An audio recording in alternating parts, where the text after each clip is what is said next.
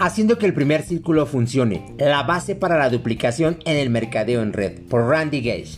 Capítulo número 5. Actividades productivas. Trabajo ajetreado versus actividades que producen dinero. Estoy en una cruzada. Una cruzada para crear las expectativas apropiadas en lo que se requiere para hacer el negocio.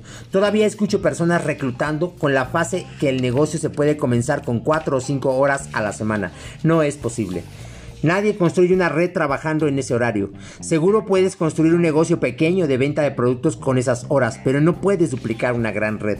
Para hacer el negocio comenzando con tiempo parcial, necesitas dedicarle por lo menos 10 a 15 horas a la semana, porque una vez que consigas uno o dos corredores, ellos van a requerir que estés disponible para eventos y llamadas, trabajando con algunas líneas a larga distancia y ayudando con otras cosas que no pueden ser hechas a 4 o 5 horas a la semana.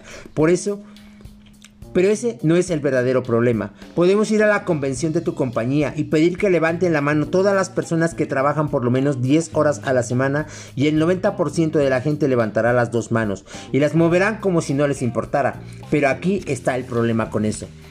Lo siento niños, pero pasar 5 horas hablando por Facebook y enviando tweets no es en realidad construir el negocio. Revisar tu oficina virtual cada 5 minutos para ver cuál es tu volumen y si alguien patrocinó un nuevo miembro del equipo no es construir tu negocio. Llamar a todos los patrocinados a decirles lo emocionado que estás no logrará que lo hagan.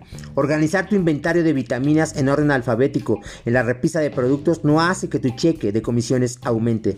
Limpiar tu escritorio, ponerte al día archivando documentos y organizar adecuadamente todo en tu portafolio son actividades muy nobles y con seguridad recibirás tu recompensa en el cielo pero eso no es lo que te por lo que te pagan.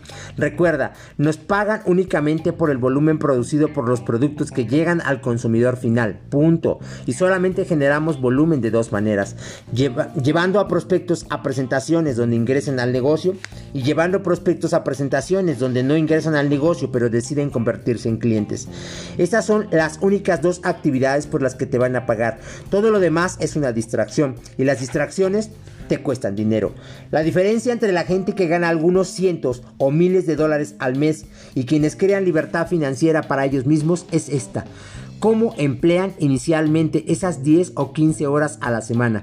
Esto es lo que separa a los aficionados de los profesionales.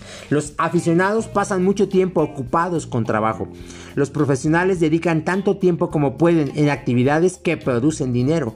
Una de las mejores cosas que puedes hacer para maximizar tu productividad e ingresos es planear tu semana. Toma 45 minutos el fin de semana para agendar tu siguiente semana. Determina exactamente cuándo vas a usar tus 10 a 15 horas y qué vas a hacer durante ellas. Aparta tiempo para enviar invitaciones, llevar prospectos a las presentaciones y hacer el seguimiento. Estas son las actividades productivas que construyen el volumen.